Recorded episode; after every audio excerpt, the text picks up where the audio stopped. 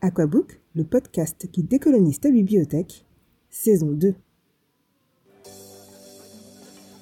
Aquabook, le podcast, vous invite à découvrir les auteurs et autrices afro à travers les mots de lecteurs et lectrices passionnés, parfois engagés, mais toujours guidés par cette envie irrépressible d'apprendre et de s'évader.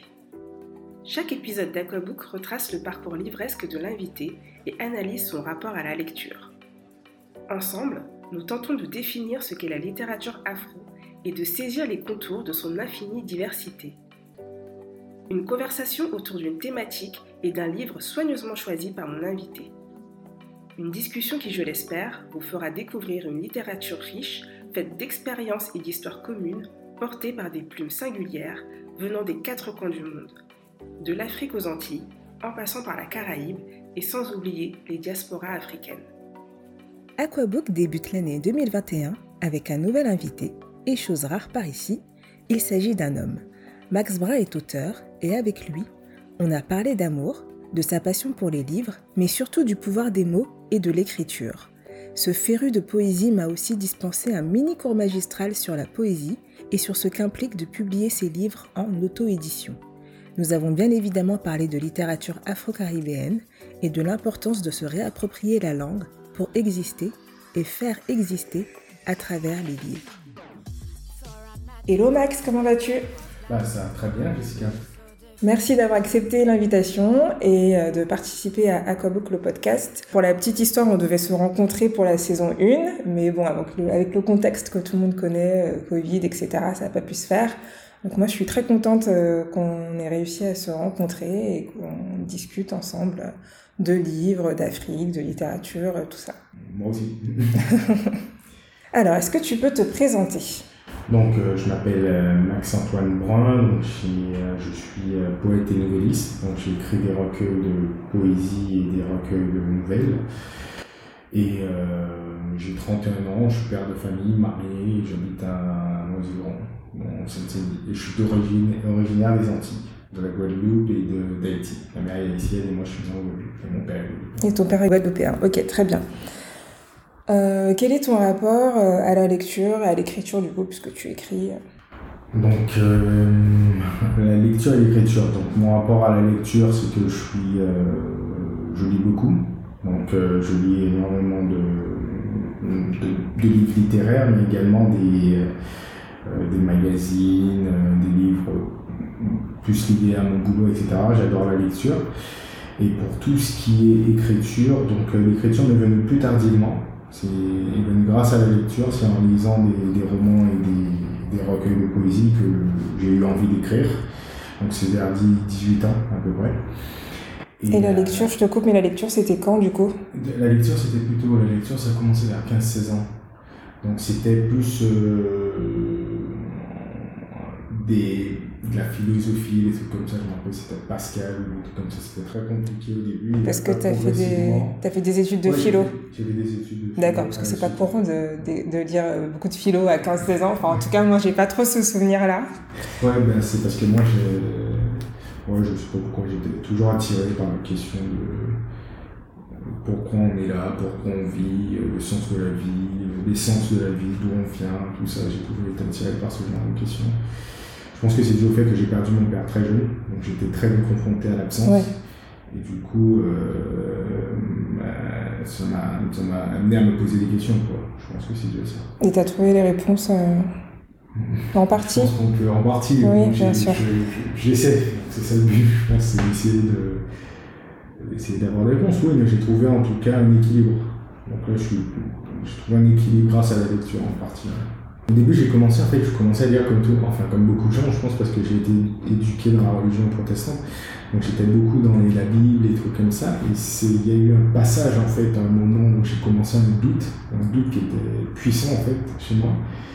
Et euh, c'était vers 14-15 ans. Et c'est pour ça que j'ai commencé avec Pascal et tout, parce que lui, il était un peu entre les deux, quoi, un peu euh, philosophe et en même temps chrétien, quoi. Donc, du coup, ça me permettait de, de de passer à autre chose en douceur, quoi. Parce que j'avais vraiment un doute et je pouvais pas continuer à me dire que je suis chrétien tout en ayant un doute qui était trop. Oui, tu te posais des questions. Ouais.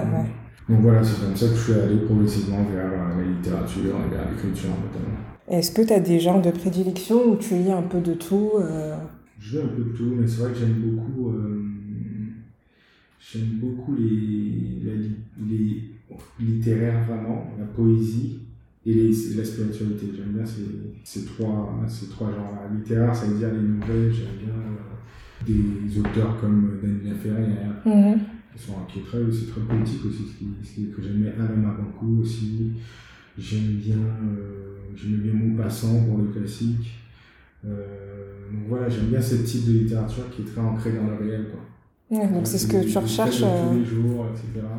Tandis que j'ai moins d'affinité pour la science-fiction, la fantasy, qui sont beaucoup plus des, des genres de l'imaginaire. Mhm.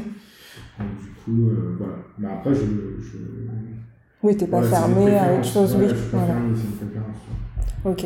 Et, euh, et, du coup, est-ce qu'on peut dire que toi, ce que tu recherches dans la littérature, euh, c'est des réponses à des questions que tu peux te poser ou tu as besoin d'avoir une expérience qui, qui est euh, connivente avec ce que toi, tu peux vivre euh? Au début, c'était ça, c'était vraiment une recherche de sens, mhm. clairement, ouais, très clairement, c'était une recherche de sens. Mais là, aujourd'hui, non, c'est vraiment une, euh, vivre notre histoire, quoi, pénétrer l'histoire et, m'évader un peu.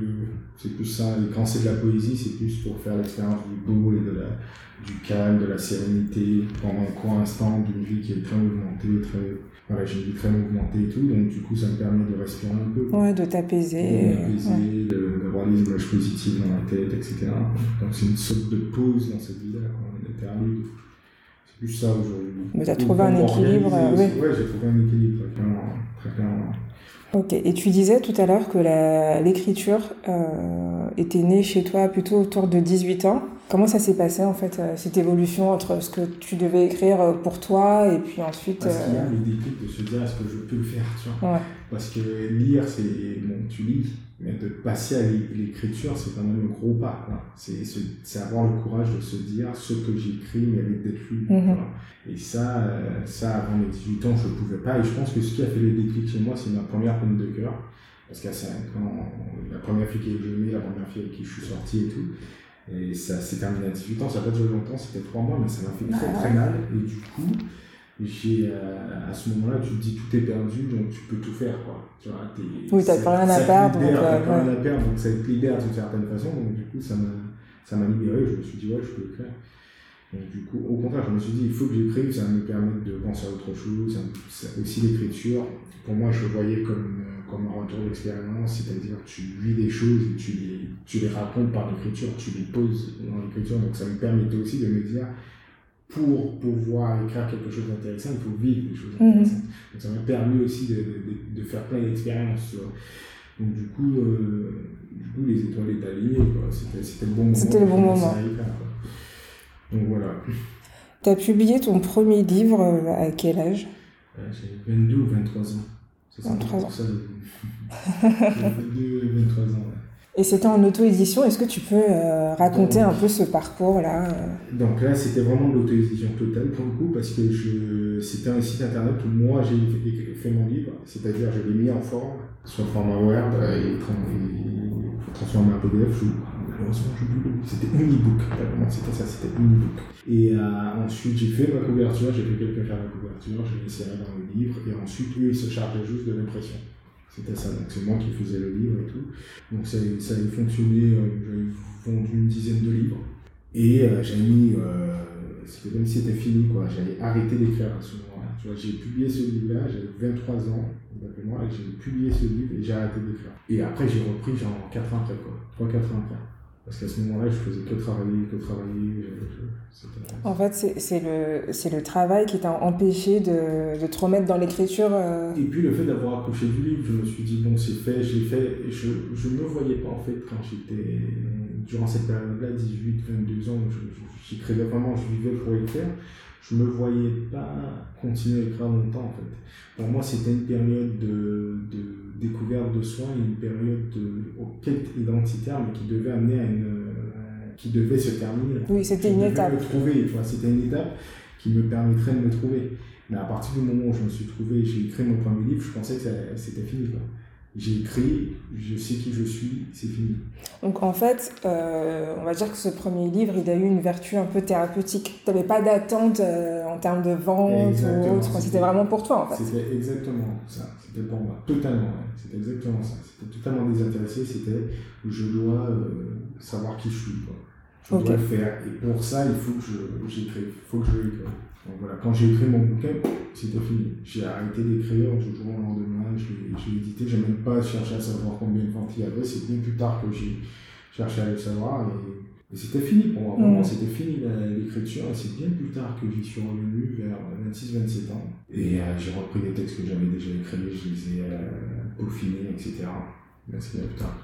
Et ça a donné un second livre, du coup Exactement, oui. ça a donné un livre qui s'appelle Vagabondage identitaire. Ok, et le premier, c'était quoi le... de la course à la lune, en fait. D'accord, la course à la lune. Que j'ai repris, que j'ai vraiment retravaillé. J'ai ajouté un poème qui, était, qui, qui s'appelait Home Sweet Home, dans lequel euh, bon, il faudra lire le livre, mais c'était un très, très, c'est un très très beau poème. Et c'est un poème en prose, c'est une sorte de mini-histoire, d'histoire courte, mais très imagée, etc. Et c'était. Euh, et c'est ce poème-là que j'ai ajouté. Et j'ai ajouté quelques poèmes dans la, dans la partie La folie libre, parce que le recueil est composé de deux, deux sous-recueils, on va dire, mm -hmm. un qui s'appelle Vagabondage identitaire et le second s'appelle La folie libre. La folie libre, c'est des petites fresques comme ça, littéraires, donc c'est des courts textes dans lesquels je, je parle de la situation, événement, image, etc. En, par l'écrit, évidemment. Mm -hmm. Et euh, Vagabondage identitaire, c'est vraiment une histoire, c'est une histoire personnelle, comment je me définis face au monde, l'amour, mon rapport à l'amour, etc. Mon rapport à mon identité en tant que quantité, etc. Et descendant, afro-descendant. Mhm. et, euh, et, voilà, donc, du coup, il est français, du coup, français d'origine afro-descendante, donc euh, c'est très complexe. Donc du coup, c'était cette quête-là que j'ai retransmis dans ce livre-là.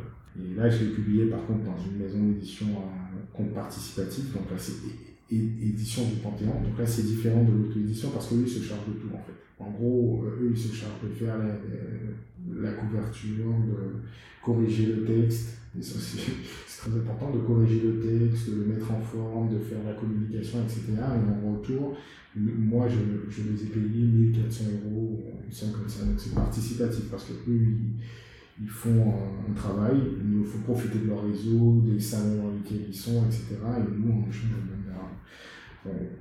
moi, je pense que c'est la meilleure euh, méthode. Hein. C'est mieux que de s'auto-publier, à part si déjà on a des compétences d'écriture, c'est-à-dire qu'on sait qu'on fera zéro faute sur un, mhm. manuscrit et qu'on a des compétences en communication. Aujourd'hui, je crois auto-éditer un livre parce que j'ai des compétences en, communication. Vu que je travaille dans la web, c'est mon, mon métier. Mais, euh, mais à l'époque, non. À l'époque, je voulais commencer dans la web, j'étais incapable d'avoir le réseau qui m'offrait, etc. Donc voilà, c'est une autre type de, maison d'édition, mais je trouve que c'est très intéressant. Et surtout, tu as plus de droits d'auteur aussi dans ce cas-là que dans le troisième cas, parce que j'ai été édité en maison euh, d'édition euh, à compte d'éditeur. Et là, par contre, tes droits d'auteur, ils sont nuls. Oui, c'est-à-dire, enfin, tu peux partager. Un compte d'éditeur, euh, c'est l'édition qui s'occupe de tout. Donc là, tu payes mais l'édition s'occupe de tout, mais du coup, ils te, ils te, prennent une marge qui est plus importante. Ouais, sur les ventes, ok. Mais, mais ils te font profiter de leur réseau, de tout ça aussi. Des deux, euh, si tu as un peu d'argent, qui est le mieux, je sais pas. Faut faire mais parce que du coup, si je résume, il y a euh, ton premier livre que tu as totalement auto-édité où tu t'es chargé de tout. Le second, euh, via les éditions du Panthéon, où en fait, euh, tu les as payés, ils se sont occupés de la relecture, la mise en page, la communication, la diffusion, etc. Et le troisième cas de figure où tu parlais, c'est pour encore autre chose? C'est pour mon dernier livre qui s'appelle Vivre ensemble et identité. D'accord. Entre temps, j'ai eu deux autres. Oui. J'ai beaucoup entre 27 et 31 ans. Par contre, je me suis rattrapé des cas d'années où j'ai pas Mais, euh, mais oui, mon dernier Vivre ensemble et c'est un compte d'éditeur. c'est l'éditeur qui D'accord. Et est-ce que pour le second livre, tu as essayé aussi de contacter des maisons d'édition ou pas Ou ça t'intéressait pas des maisons d'édition à compte participatif. D'accord. Pas parce que je ne voulais pas contacter des maisons d'édition à compte d'éditeur, mais je savais que j'avais. Les places sont rares en fait. Je me suis dit, les places sont trop rares pour aller envoyer à Gallimard, à Stock. Mais pourquoi pas? Il faut toujours essayer. Il faut essayer, il faut, il faut essayer, je suis d'accord avec toi, mais euh, dans ma tête, je me suis dit non, j'ai pas envie de. Il y a plus, peut-être j'avais peur de qui oui. il y a aussi ça. dit oui, euh, après il y a tout ce qui Ah, t'avais peur du oui, t'avais pas peur du non Non, non, mais j'avais peur du non, évidemment. Mais peur du je pense que tu avais plus peur du oui, en fait, de ce que ça implique derrière. Oui, voilà, de ce que ça implique. Tu vois, c'est qu'après, tu passes à un niveau au-dessus aussi, tu vois. Moi, j'ai une amie qui a été publiée chez Gallimard, mais c'est différent, son parcours, son par... c'est logique avec son parcours. Et a des journalistes, elle s'appelle Aminata Aydara. Elle est journaliste, elle a écrit un livre qui s'appelle Je, je suis quelqu'un, oui, oui, je connais très bien. Et elle, euh, elle, son parcours est logique. Elle est journaliste, elle, connaît le, ce milieu-là, elle sait comment communiquer, c'est une communicante, elle sait comment jouer avec son image, etc. Donc quand tu, entre guillemets, je l'espère, elle est devenue encore plus célèbre, mais quand elle est devenue connue quand même, elle a su euh, contrôler son image. Moi je me disais, non, c'est tu vois, c'est de ça que j'avais peur en fait, l'image que tu projettes et tout. Donc, euh, Non, mais je trouve ça, je trouve ça très très intéressant, euh, la réflexion que tu portais déjà sur cette question-là, euh, alors que tu n'avais pas encore, tu pas tenté, que tu les avais pas contactés. Aujourd'hui, je, tenterai, parce que là j'ai beaucoup plus de maturité, là j'ai vu Oui, tu as beaucoup écrit aussi, tu es plus à l'aise, tu es plus sûr de toi, tu, tu connais ta valeur aussi. voilà, voilà oui. Donc là c'est différent, mais à l'époque c'est Ouais, ça fait un peu peur quand même, tu vois, de se dire tu vas, tu vas être jugé, c'est clair qu'on peut te dire non, mais même quand on te dit oui, ça peut être intimidant, tu vois, dans les deux cas de figure, en fait, tu peux... Donc voilà, j'avais un peu cette attention-là. Mais je trouve ça hyper intéressant parce que c'est vrai qu'on a rarement ce point de vue. Moi, j'ai déjà entendu des gens qui ont envoyé euh, X manuscrits à X maisons d'édition euh, sans se poser des questions. Mais, ouais, mais voilà, quelqu'un qui ait peur de l'après, parce que la peur du non, du refus, bah forcément, ça remet en question son travail, euh, enfin, c'est jamais agréable, tout ça. Mais le oui, euh, c'est hyper valorisant. Donc en général, enfin, de l'expérience que j'ai eue, euh, les, les, gens n'ont pas forcément, euh, ne se posent pas la question de, de l'après, quoi. J'ai envoyé quatre des maisons d'édition, j'ai envoyé, bon après je vais refaire un peu plus de pub, mais je vais en trois. donc j'ai envoyé aux éditions du Panthéon, donc c'est qui ont accepté, aux éditions, les éditions Baudelaire et aux éditions Percé, tu vois. Ils ont tous accepté, mais je n'ai pas envoyé à des grosses maisons d'édition en me disant c'est trop grand pour moi. Quoi. Donc euh, après, c'est peut-être du tort, peut-être que. Euh, je pense que c'est propre à chaque personne. Voilà, c'est une question de caractère aussi, tu vois. il n'y a pas de bonne façon ou de mauvaise façon de faire, tu vois. Je, je me suis dit, euh, et là c'est bien, je, je, vends des livres, je, je, vends quand même pas mal de livres, tu vois, je suis quand même bien connu dans le monde littéraire, notamment en faux pas, je regrette pas, quoi, tu vois, il n'y a pas de regret, j'aurais peut-être réussi plus vite, on ne sait pas ce qui se serait passé, tu vois. Je, par exemple, euh, un auteur comme Anema Banco, moi j'ai rencontré, dernièrement, on a, on a mangé ensemble dimanche dernier. Ah oui, d'accord, tu as tes entrées, euh, non, non, je tout taquine. il est, il je connais en fait euh, le, le, dirigeant d'un restaurant sur Paris qui le connaît très bien, il a souvent mangé dans son restaurant. Et euh, et il me disait ça, lui aussi, il a testé plusieurs fois. Lui, par contre, il a envoyé tout de suite à des grosses maisons d'édition, il s'est mangé plein de noms. Pendant des années, quoi. Mmh. Et après, un moment, on lui a dit oui, et ça tout de suite. Euh, C'est-à-dire que lui, il voulait cette célébrité, il a recherché. Oui, il cherchait la reconnaissance. La euh, reconnaissance, etc. Tu vois, c'était ce qui est normal, hein, parce que lui, c'est des romans, c'est plutôt bien écrit, tu vois, c'est très bien. Pourquoi? Parce que toi, c'est pas bien écrit? Non, non, c'est bien écrit. Non, non, parce que je compare à je, faisais une comparaison dans ma tête à, d'autres auteurs que je trouve sont plus faciles. Quoi. Lui, c'est vraiment l'histoire, elle, a un sens. Quoi. Elle est longue, c'est un vrai roman, mais elle a un sens. Il y a plusieurs personnages, il y a des intrigues qui s'entrecroisent, il y a vraiment une recherche. Euh, il a un beau style, quoi, tu vois. Donc, euh, donc c'est normal que quand tu as fait cette somme de travail-là, que tu Oui, tu as envie d'être reconnu, tout à fait. Parce que c'est du travail aussi. Mais, euh, mais bon, voilà, je peux comprendre. Donc, après, c'est une question d'envie aussi hein, mm. et d'objectif. Nous enchaînons ensuite avec Mélissa, un recueil de poèmes Ode à la bien-aimée de Max, dont de nombreux passages sont autobiographiques. Voilà, donc en fait, je te pose la question parce que du coup, je l'ai lu et je me demandais, moi, si euh, c'était totalement autobiographique ou pas. Mais du coup, tu vas me dire. Euh, la grande majorité des poèmes sont autobiographiques, mais il y en a qui ne le sont pas parce que tout simplement, ça définit pas une histoire un moment de ma vie. Par exemple, celui-ci, n'as-tu jamais, donc je dis, n'as-tu jamais senti fleurir en ton sein un si beau désir qu'il te serait bien impossible de parfaitement le décrire, de décrire ce beau désir? Je vis et nous vois depuis vivre en notre foyer ce désir qui me berce ainsi de plaisir. N'as-tu jamais senti fleurir ce beau désir qui nous est rendu bien possible, bien possible par la famille qui dans ce foyer nous emplit? De beaux rêves, fait chair et vie. N'as-tu jamais c'est pareil, l'histoire, mais on peut dire qu'il y a une partie autobiographique et une partie. Oui, parce que ça, ça, vient quand même de ce que tu ressens, et voilà. Donc, ok. Oui, oui, quoi qu'il arrive, ça vient de ce que je ressens, c'est sûr et certain. Oui, ça vient de moi. C'est des émotions qui sont, mais mm -hmm. je ne pas les émotions quelqu'un d'autre. Oui, je ressens tout ce que j'ai fait. Ouais. En tout cas, moi, je trouve que c'est euh, une super déclaration. Et j'étais euh, très contente que, de le recevoir et de le lire, parce que bah, je ne lis pas beaucoup de poésie. J'ai trouvé ça très beau. En plus d'avoir les mots d'un homme sur euh, sa femme, enfin, c'est vraiment une déclaration, enfin, c'est à cœur ouvert, tu partages tes émotions, tes sentiments, ce qui n'est pas souvent le cas chez les hommes, de mon expérience. Et donc, j'ai trouvé que c'était super Enfin, c'est vraiment une lecture que j'ai que j'ai beaucoup aimée et j'aimerais bien avoir euh, ton retour sur euh, comment a réagi Mélissa en fait. Qu'est-ce qu'elle a ressenti? Qu'est-ce qu'elle t'a dit euh? Donc évidemment elle m'a dit c'est très enfin elle m'a dit c'est très beau et elle m'a dit vraiment c'est très beau. Elle a beaucoup aimé parce que j'ai fait une version audio. Mais elle a dit ouais c'est très beau. Après elle a dit c'est ce sera c'est après c'est confronté aussi à la vie de tous les jours, euh, si c'était aussi beau euh, que oui. les autres, ce serait parfait. Mais c'était. C'est un peu le pouvoir des mots, ça. Parfois, c'est le jeu. Hein. Oui. Non, mais c'est un bel objet. Et en plus, euh, comme tu disais que t'es papa, donc vous pourrez partager en famille et tout. Franchement, je trouve ça hyper, hyper chouette. Oui, oui, oui, ah oui, ah, là, franchement, au niveau cadeau, euh, il y en a qui ont du souci à se faire. Je ne citerai personne. Du coup, dans Mélissa, tu parles euh, de ton amour pour ta femme, de votre histoire, tout ça. Et tu parles aussi beaucoup, j'ai trouvé, enfin, c'est pas une, euh, c'est pas une critique, hein, mais j'ai retrouvé beaucoup de Guadeloupe, de Martinique. Est-ce que c'est, enfin, je, pose une question en ayant un petit peu la réponse, puisque dans tes euh, précédentes publications, tu en parles aussi un peu. Mais du coup, est-ce que la Guadeloupe, la Martinique, c'est très important pour toi d'en parler? Est-ce qu'il y a des auteurs antillais qui t'ont inspiré Quel est un peu ton rapport euh, à tout ça euh, Après, je pense que j'ai grandi en Guadeloupe. Moi, j'ai grandi mes premières années en Haïti, ensuite j'ai grandi en Guadeloupe.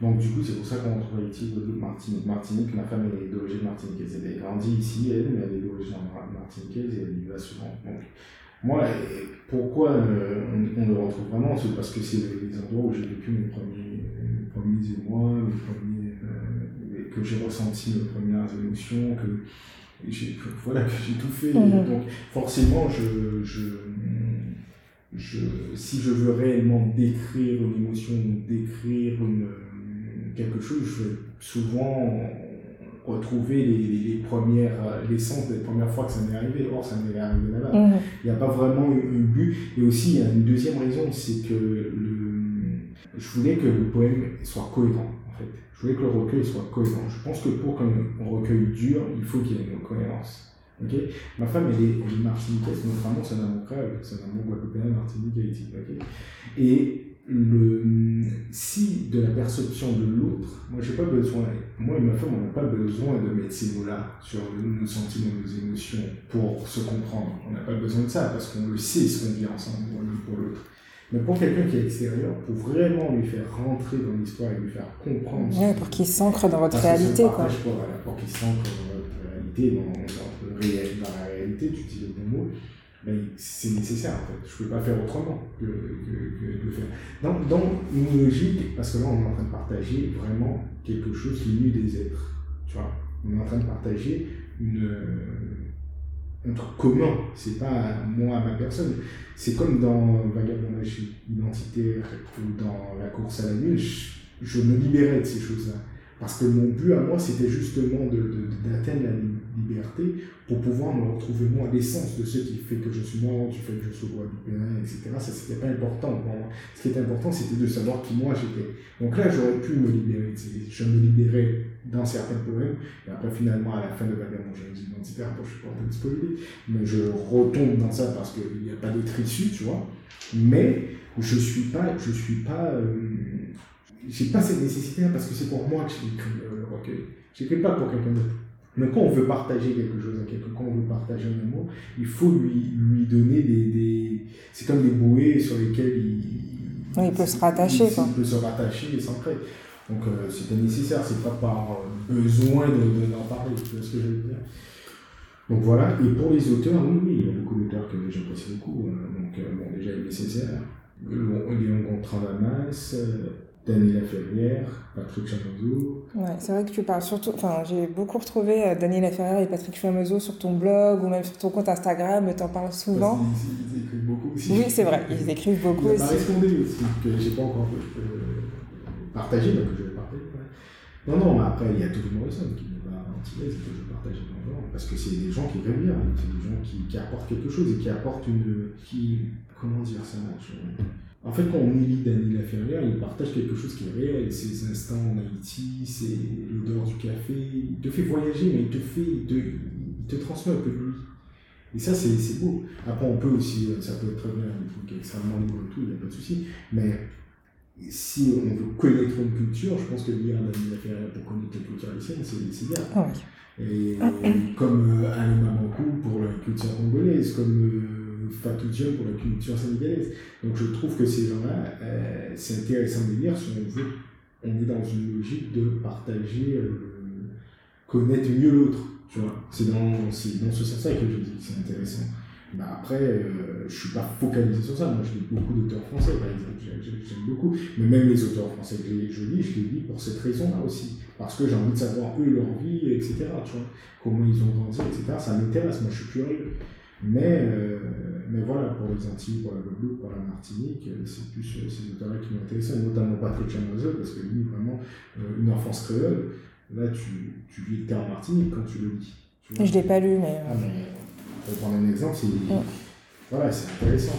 voilà, donc, voilà, Est-ce que tu as des, des des titres de romans ou autres à partager de ces auteurs qui t'ont toi marqué ou en tout cas qui serait un premier euh, qui serait bien pour ceux qui veulent découvrir ces auteurs là en tout cas moi j'ai dit enfance créole Texaco aussi c'est mm -hmm. ouais beaucoup entendu parler aussi des neuf t'as l'odeur du café. Et Marie Fondé t'as un cœur à rire et à pleurer. T'as euh, qui dote euh, qui est super intéressant. César un cahier de retour au pays natal évidemment Léon Gontran-Damas t'as Black Label euh, voilà, globalement, qui sont intéressants. Bah, ça fait déjà une belle, euh, une belle sélection. Et donc, du coup, euh, je vais enchaîner sur un peu la question rituelle du podcast. Pendant la première saison, j'ai beaucoup demandé aux gens ce que leur évoquait la littérature afro. Et ce qui est ressorti, je vais dire de façon unanime, c'est qu'il n'y avait pas de littérature afro, mais plutôt des littératures afro au pluriel. Est-ce que toi, tu, tu partages ce constat? Et. Euh... Complètement, complètement. Parce que quand tu lis Tony Morrison, tu lis pas euh. Quand tu lis Fatou Diop, tu lis pas euh, Patrick Chamoiseau. Quand tu lis Patrick Chamoiseau, tu lis pas. Euh, comment il s'appelle Gaël Faye, tu vois, c'est totalement différent. C'est parce que c'est totalement différent. C'est Tony Morrison est vraiment euh, baigné dans la culture américaine. C'est comme James Baldwin. À la limite, ça, tu peux le rapprocher parce que c'est des Afro-Américains, des Américains. C'est une autre histoire. Et ouais, ouais, c'est complètement différent. Complètement différent. D'ailleurs, même le rapport avec l'esclavage entre les Antilles et les Américains, c'est pas la même chose du tout. Quand tu lis euh, Patrick Chamoiseau, bon, oui, c'est pas l'esclavage, c'est l'après-l'esclavage, mais quand tu lis euh, Patrick Chamoiseau et que tu lis Tony Morrison, c'est pas du tout pareil. C'est beaucoup plus fort, Tony Morrison. Tony Morrison, c'est. Moi, qu'elle ait écrit ça, tu vois, c'est un truc qui est impressionnant. Elle va dans, dans, le cœur du problème, mm. tu vois. Elle, elle, décrit la vie des gens, mais en toute, euh, de façon très factuelle, sans morale, etc. Et c'est ça qui est intéressant, tu vois, c'est qu'elle décrit juste, en disant voilà ce que les gens vivaient, etc. C'est super, Tony Morrison. Euh, voilà, donc non, moi clairement, il y a plusieurs, il y a plusieurs tout simplement euh, parce qu'il y a plusieurs euh, origines, parce qu'il y a plusieurs histoires. Exactement, il y a plusieurs histoires. C'est pas la même chose, quoi. Donc, et c'est intéressant. C'est intéressant la diversité, c'est super intéressant. C'est ça qui est intéressant. C'est pour ça que moi je ne me suis pas limité à la... Parce que je me suis beaucoup posé la question, je me suis dit est-ce que je ne dois pas partager que les, les afro-antillais, etc. Je me suis dit non. Parce que c'est des histoires différentes et chacun amène quelque chose de différent et, permet de saisir quelque chose de différent, d'apprendre quelque chose de différent et de se rencontrer soi-même, tu vois, d'être face à ses propres peurs de façon différente. Quoi. Donc non, je me suis dit, euh, non, il faut être ouvert à ce niveau-là. La littérature, c'est le seul endroit où tu peux être ouvert. Totalement. Sans vraiment prendre de risques. Tu vois. Donc, euh, donc voilà. Ok, et la deuxième partie de ma question, c'est euh, est-ce qu'on peut écrire en français et être considéré comme étant de la littérature afro? Est-ce qu'il faut euh, écrire sur l'Afrique pour être considéré comme de la littérature afro? Et je te pose cette question par rapport au livre euh, dont tu as choisi de parler aujourd'hui, donc du coup ça fait une super transition. Mmh. Est-ce que tu peux le présenter et ensuite répondre du coup à la question si tu as un avis sur ça? Donc le livre c'est L'heure et l'heure de, de Biradou Diop. Donc du coup, c'est un poème en vers fixe, du coup, très très beau, très très beau recueil de poèmes. Donc je lis un poème. Je peux, oui, on peut commencer par lire le poème. Donc je lis à Liminaire, qui est le premier recueil du roman. Donc pourquoi j'aime beaucoup ce, ce poème-là? Parce qu'il est en vers fixe mais, et la maîtrise est la métrie aussi est fixe. C'est-à-dire, dans un poème, tu as le vers, tu as le, la syllabe. Dans la syllabe consonne alexandrin, c'est le cas, tu as les, césures. Tu as six syllabes, six syllabes. Le vers, il est coupé en deux. En, la coupure au milieu s'appelle une césure. Et tu as six syllabes, six syllabes. Et lui, en fait, euh, dans ce poème-là, il, écrit en, césure de six syllabes, ok, mais coupé en deux. Donc, c'est-à-dire en tétramétrique. C'est-à-dire trois syllabes, trois syllabes, trois syllabes, trois syllabes. D'accord, ok. C'est technique, il hein, faut s'accrocher. et ça, pour moi, c'est en termes de, de pureté, le poème, il est, voilà, le poème il est quasiment pur. Donc en gros, des yeux m'ont regardé, dont maintenant je doute, des yeux très lourds, des yeux très lasses, des yeux très doux, des voix en murmuré qui depuis furent toutes des voix mortes ailleurs et que j'entends pas. Lueur qui jalonnait mon hésitante route, l'heure des jours partis vers je ne sais où. Souvent, me retournant, je les cherche et j'écoute, leur écho, leur reflet, paraît-il de vous. Des bouches sourient, mais sur d'autres visages, et des corps ont passé, laissant dans leur sillage des traces qui plus tard enterrent d'autres corps, des rites ont surgi, berçant d'autres accords mais l'heure et l'heure de vos défunts présages naissent des rêves lourds comme des enfants. Du coup, ouais, donc euh, c'est cette particularité-là que j'aime chez lui, c'est que c'est vraiment, tous ces poèmes sont parfaitement travaillés et, voilà, c'est pur, quoi, c'est pur. Donc c'est pour ça que j'ai choisi ce poème. Et pour dire est-ce qu'on peut écrire français, évidemment, on peut écrire français, on peut, euh, évidemment, pour moi c'est si tu es né en France et tu dois écrire en français, il y a des français, donc ils écrivent langue tu vois, donc, évidemment, et je pense qu'il faut le faire parce que, parce que la langue, c'est à partir de la langue qu'on existe. Sans le mot, on n'existe pas en fait. Parce qu'on ne peut pas partager. Et si on ne peut pas partager, on n'existe pas. C'est-à-dire on est, fermé, on est vase clos et on n'existe pas en fait. Donc du coup, il faut s'accaparer les mots parce que les mots, c'est une arme. Les mots, vraiment, les mots, c'est même, c'est même plus puissant que, que certaines armes. Mm. Parce que les armes, ça détruit, les mots, ça construit. Je veux te dire, il y a des mecs, euh, des gars, et les gens qui ont écrit euh, la Bible, Moïse qui a écrit le premier texte de la Bible, c'est un moins mille, moins cake. Encore aujourd'hui, c'est un pouvoir qui est, qui, qui, qui, qui est non négligeable. Donc ce que je veux te dire, c'est que les mots peuvent euh, transcender les hommes. Le mot, c'est pas, une, c'est pas un simple. C'est puissant, c'est, une vraie valeur, quoi, tu vois. Et ça a même plus de valeur que, que les points, que les... certaines blessures. Bon, après là, je parle, euh, mais bon, c'est lié quand même à ce qu'on dit. Certaines blessures d'un être humain et qui vont lui faire faire des trucs horribles par la suite viennent de petits mots, de, de, de, petites choses. C'est exactement ça, de petits mots. De petits on, pense petit et qu'en fait. Euh... Et en fait, ça détruit des gens. Ça détruit des gens et les gens ils s'en rendent pas compte. Je pense que les méchants, ils se trompent de méchants, tu vois.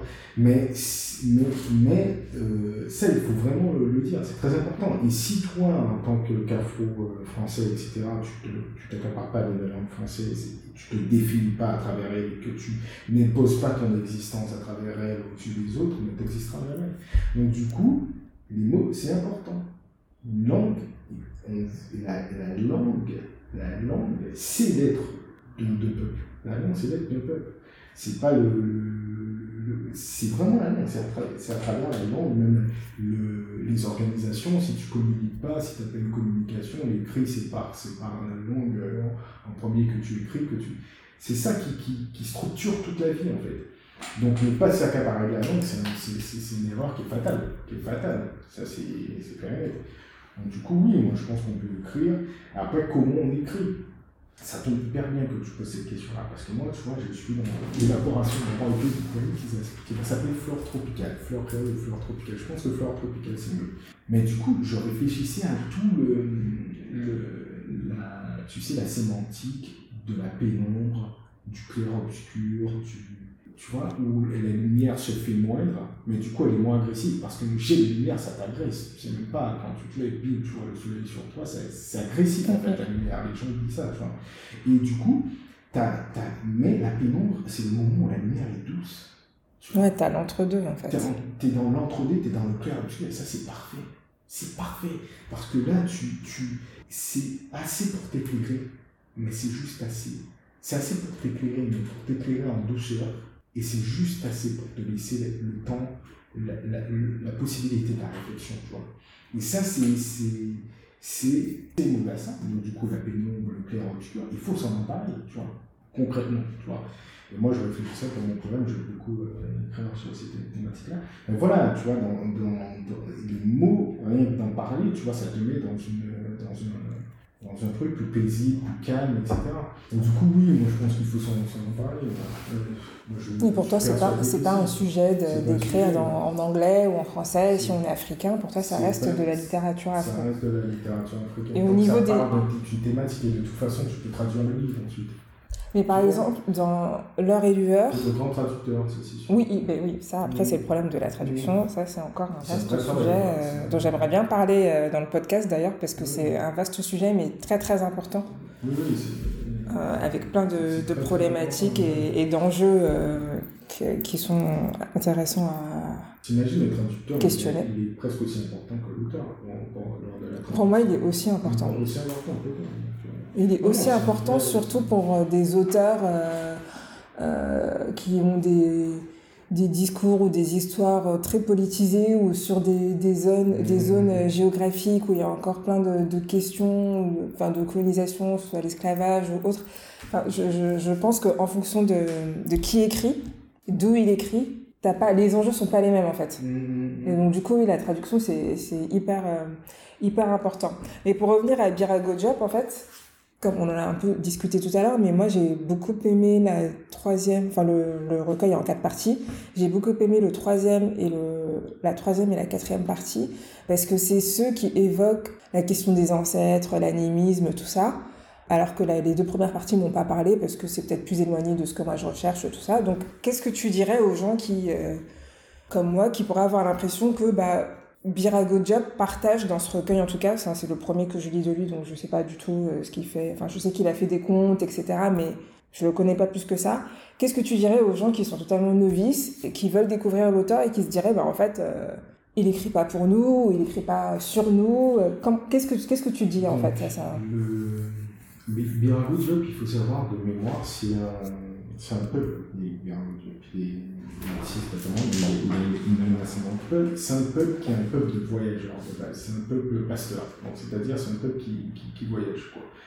Donc du coup, c'est pas étonnant que cet homme-là ait une facilité à, à se à s'approprier, parce qu'il s'approprie pas, mais à partager la culture d'autres.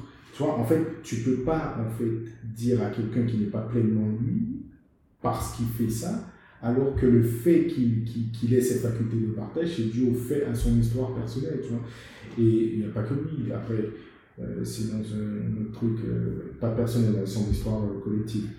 Mais c'est pas que lui, quand on prend Mado Pateba, c'est quelqu'un qui a fait énormément pour la culture africaine, etc., qui est aussi peu déjà, mais qui, qui, qui aussi était capable de venir en France, d'imposer des, des idées en France, etc.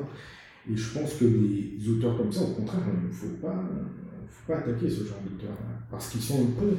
Tu vois ce que je te dis? Ils sont capables de, de, parler des deux côtés. Donc si tu t'enfermes et que tu, tu, euh, tu, tu, te détaches de ces, de ces tu te détaches de quelqu'un qui peut être un messager pour toi en fait. Tu, tu, vois ce que je veux te dire? Quelqu'un qui, qui, comprend les deux. Donc du coup, pour moi, c'est pas... Au contraire, il faut... Pour moi, c'est bien qu'il soit comme ça, qu'il soit capable de, de, de, de, de communiquer avec l'autre, de partager avec l'autre émotions et de garder toute, cette culture quand même, et d'en être fier et de la, la, mettre en poésie. Donc pour moi, euh, au contraire, c'est bien. Moi, je trouve ça vraiment bien. Je suis d'accord et c'est pour ça que je suis très contente que tu aies choisi ce livre, même si je ne savais pas ce que j'allais trouver. Et parce que tu as, mis le mot sur, enfin, as mis le doigt sur le truc important, c'est qu'il fait le pont en fait. Mm-hmm. Et moi, je m'intéresse vraiment beaucoup à toutes ces questions de qu'est-ce que la littérature afro, tout ça. Et dans mes lectures, c'est vrai que tu as, as, plusieurs courants, plusieurs façons de penser, et tu as notamment le fait que bah, euh, un auteur africain qui écrit, mais pas sur l'Afrique, bah, tu ne vas pas le considérer comme une littérature afro. Et du coup, effectivement, bah, ça me pose plus ou moins... Enfin, moi, je n'ai pas la question. Mm-hmm. C'est pour ça que j'ai fait le podcast aussi, c'est pour échanger, voir ce que les gens en pensent.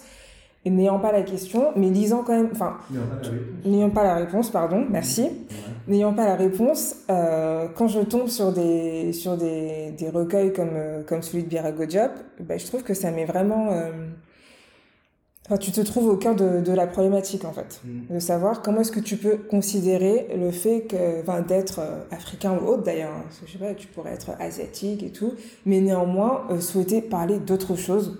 Mm, sans, sans renier qui tu es en fait. Parce que c'est pas parce que tu vas parler de, je sais pas moi, un voyage que tu as fait dans X pays européens, sans, entre guillemets, jamais parler de l'Afrique parce que je pense que finalement, c'est ce que, ce que tu veux être, se traduit toujours dans ton écrit d'une façon ou d'une autre, ça ressort toujours. Donc euh, le, discours de dire oui, bon, il écrit sur ça, pas sur nous, machin, moi je suis pas. Non, mais là, tu voilà.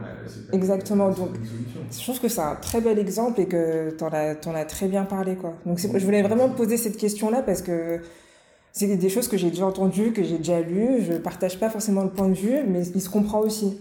Mais oui, il, tout le monde a Oui, bien sûr. Mais ouais, oui, oui, je suis, ouais, je suis d'accord, totalement. Mm.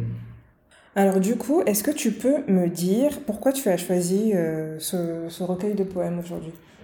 Donc j'ai choisi le recueil de poèmes Le la rigueur de Miracudio pour pouvoir euh, discuter d'une thématique qui est celle de la... Enfin une petite querelle qu'il y avait eu dans de la entre euh, Diop et Léon Damas donc Birago Diop est créé en forme fixe, comme je vous ai dit, donc Alexandrin, le syllabe, etc. Tandis que Léon Gontran Damas, lui, écrit en vers totalement euh, libre. Est-ce que tu peux euh, préciser qui est Léon Gontran Damas pour ceux qui ne connaissent pas? Damas, c'est un poète euh, guyanais qui a participé dans, dans la étude avec Césaire, Senghor et Diop notamment. Donc du coup de la même période, les années 50-60, 40 à 60. Euh, et, donc voilà, donc il y a eu une querelle entre eux parce que l'un prétendait qu'on ne pouvait pas faire partie de la négritude en écrivant en vers fixe, qui est le vers euh, européen par excellence, et l'autre prétendait que non,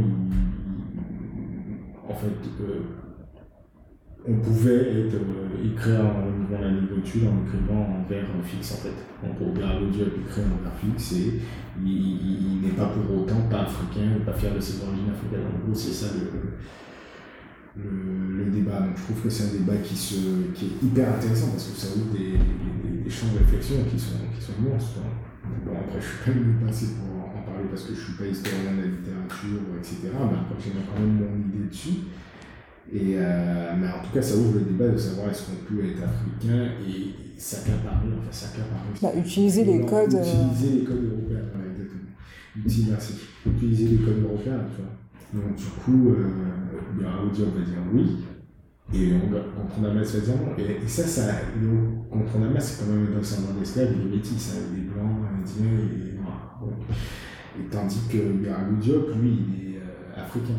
Et là, c'est une autre problématique, l'Afrique par rapport aux Antilles, c'est-à-dire ceux qui ont vécu l'esclavage sur leur territoire et ceux qui n'ont pas vécu sur leur territoire. C'est-à-dire que lui, peut-être sa, sa, rancune ou son, son, ressentiment est moins fort aussi. Moi, je pense qu'il y a de ça. Celui de Birago Diop. Celui de Gontran-Damas. Gontran-Damas, il cherche vraiment à éloigner tout ce qui est tout ce qui va lui rappeler des mauvais souvenirs, tu vois. C'est-à-dire la langue telle qu'elle est, qu est la langue qui. Bah, oui, c'est ça. Tandis que job, il n'a pas ce, complexe-là, donc il va tirer d'eux, tu vois, pour euh, mettre en avant la sienne, tu vois. Donc du coup, il y a, Mais après, c'est une vraie problématique qui est, qui, est intéressante, quoi, que tu peux écrire des bouquins dessus. Oui, bah oui, il y, en a plein qui ont, qui ont écrit déjà dessus. Et donc voilà, c'est pour ça que j'ai choisi ce problème, parce que je trouvais que c'était c'est un, débat intéressant. Et à quel type de lecteur tu le recommanderais? Donc, euh, bah, ceux qui aiment la poésie, ça c'est sûr. Et même ceux qui n'aiment pas, mais qui ont. Qui... Ceux, tu sais, les romanciers, ils n'ont pas aimé la poésie au collège. Mais... Je, je, je, lève la main parce que j'ai fait une filière littéraire, la, poésie, enfin le, le, lycée m'a un peu dégoûté de la littérature et de la poésie et je commence à redécouvrir et pour le coup je pense que je suis le, le public euh, cible. Euh, enfin, vraiment, ça va devenir, je pense, un de mes recueils préférés. Ah oui, il est très bien. Ça, c'est Donc voilà, c'est plus, euh, je pense, je recommande ça à ceux qui, qui utilisent la poésie. c'est bien, non, c'est pas. Les gens, ils s'en rendent pas compte du boulot qui est oui. C'est tellement technique, en fait, que. C'est tellement technique et tellement. Et le rendu est tellement simple que les gens ils se disent, oh, le mec, il a écrit deux, trois trucs sur. Ah, je suis pas sûre. Justement, moi, c'est plutôt l'inverse c'est je vois le enfin après je pense que ça dépend des sensibilités des styles de, de chacun mais euh, il y a vraiment des poèmes que je trouve si complexes que je me dis en fait c'est pas pour moi mm. et j'ai pas retrouvé ça dans celui-ci. Tu vois mais, ce qui veut, ce qui veut c'est ce que j'allais dire ce qui veut pas dire qu'il n'y a pas du travail on sent le travail mais finalement, ça reste quand même accessible. tu vois, le tien, c'était pareil. Alors après, il y a aussi le fait que tu parles de choses que je connais très bien. Tu parles du RER, e enfin voilà, tu parles de la vie, du quotidien. Donc forcément, c'est plus simple de se rattacher et, de se sentir touché. Mais tu vois, celui de, de, de Birago Diop, euh, j'étais agréablement surprise parce que vraiment, la poésie, c'est pas, euh, c'est pas du tout ce que je préfère. Et il m'a vraiment donné envie d'oublier euh, mon traumatisme d'il y a quelques années et de, de tenter, quoi. Parce que tu sens le travail, mais ça reste accessible. C'est vrai que la poésie, c'est très complexe. Il y a tellement de figures, de styles, c'est très complexe.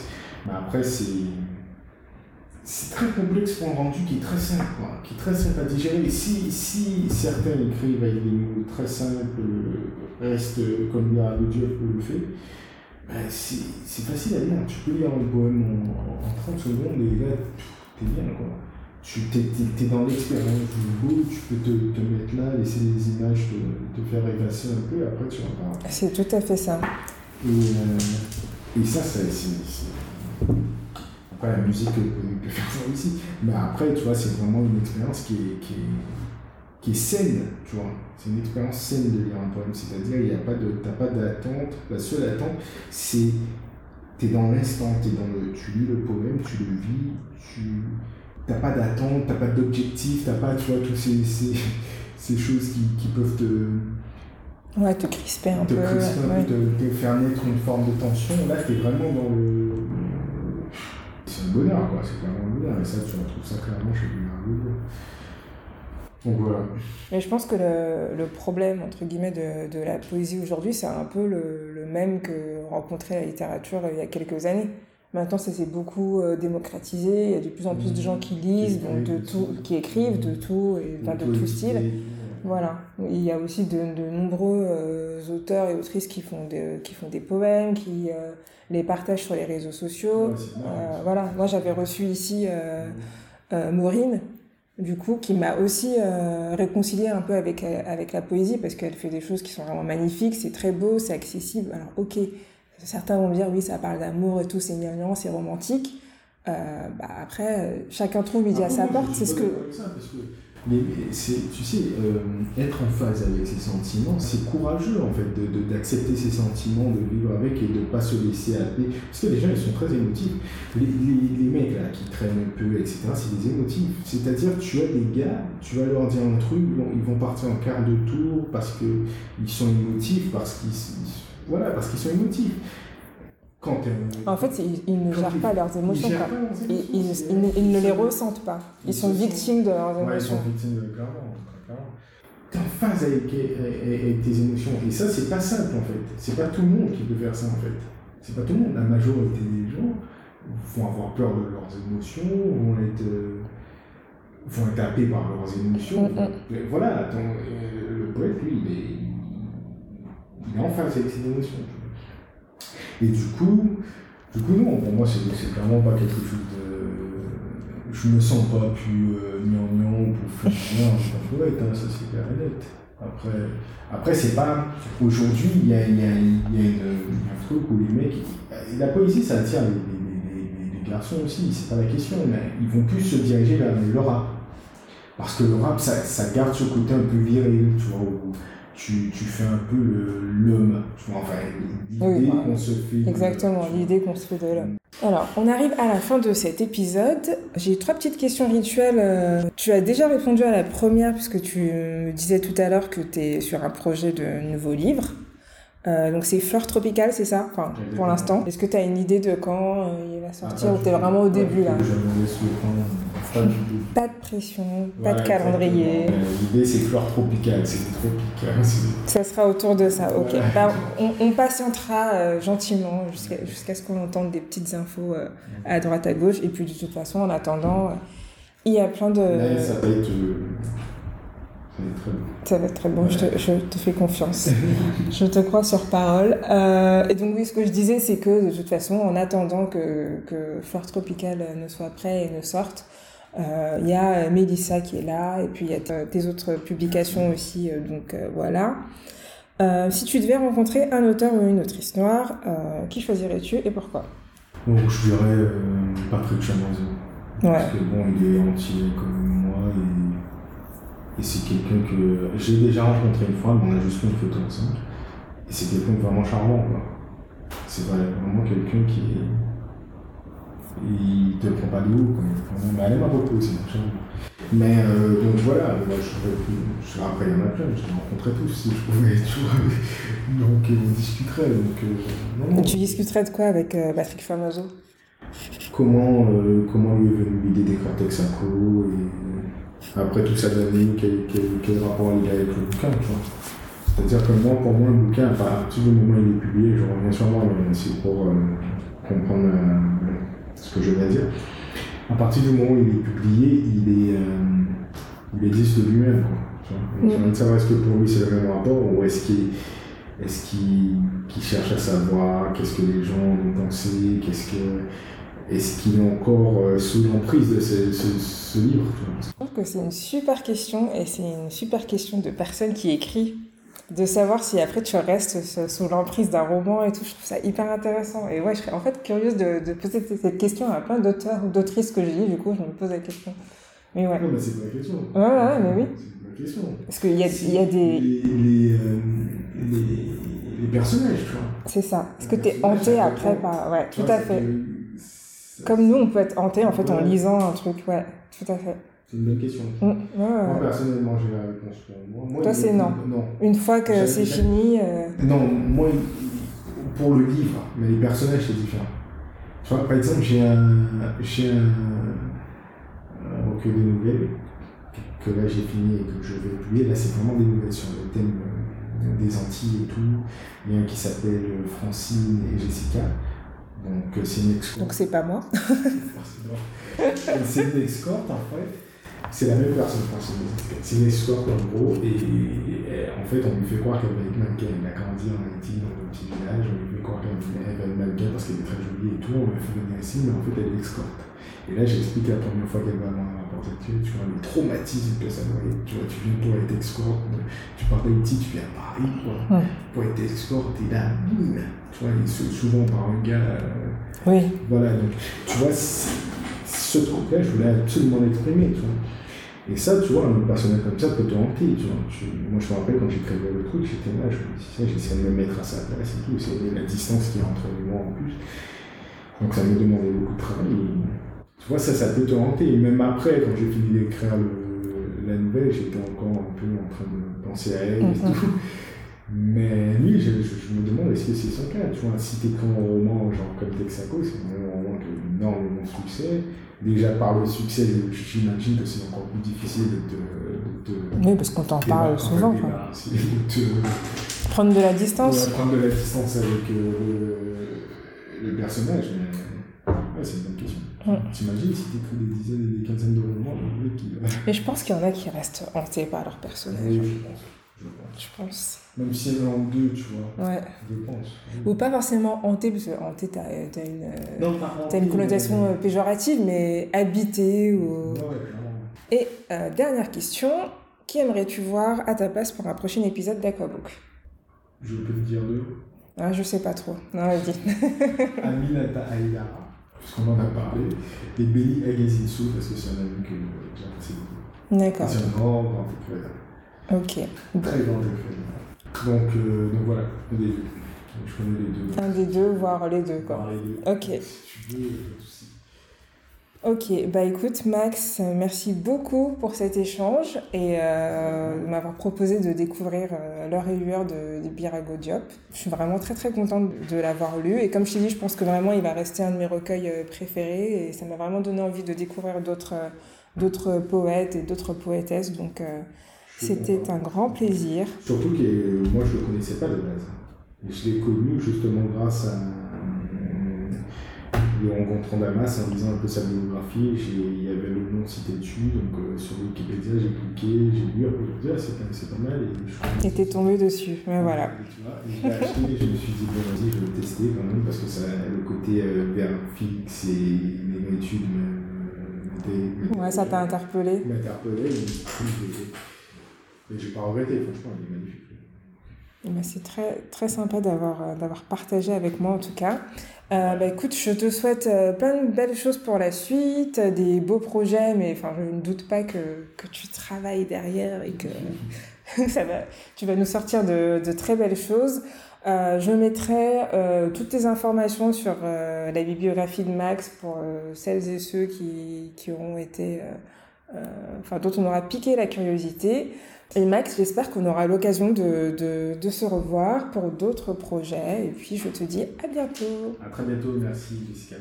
J'espère que cet épisode vous a plu.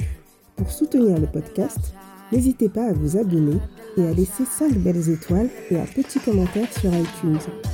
Partagez vos découvertes littéraires et discutons ensemble sur Instagram at aquabook ou sur aquabook.podcast at gmail.com. À très vite pour un nouvel épisode.